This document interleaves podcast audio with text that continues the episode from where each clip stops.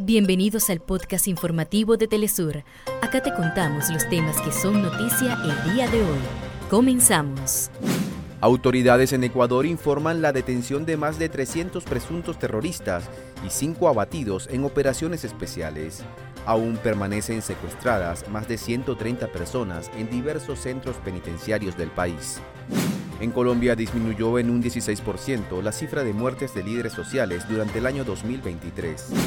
En Argentina, legisladores cuestionaron la ley Omnibus y denunciaron la inconstitucionalidad del decreto de necesidad y urgencia impuesto por ley.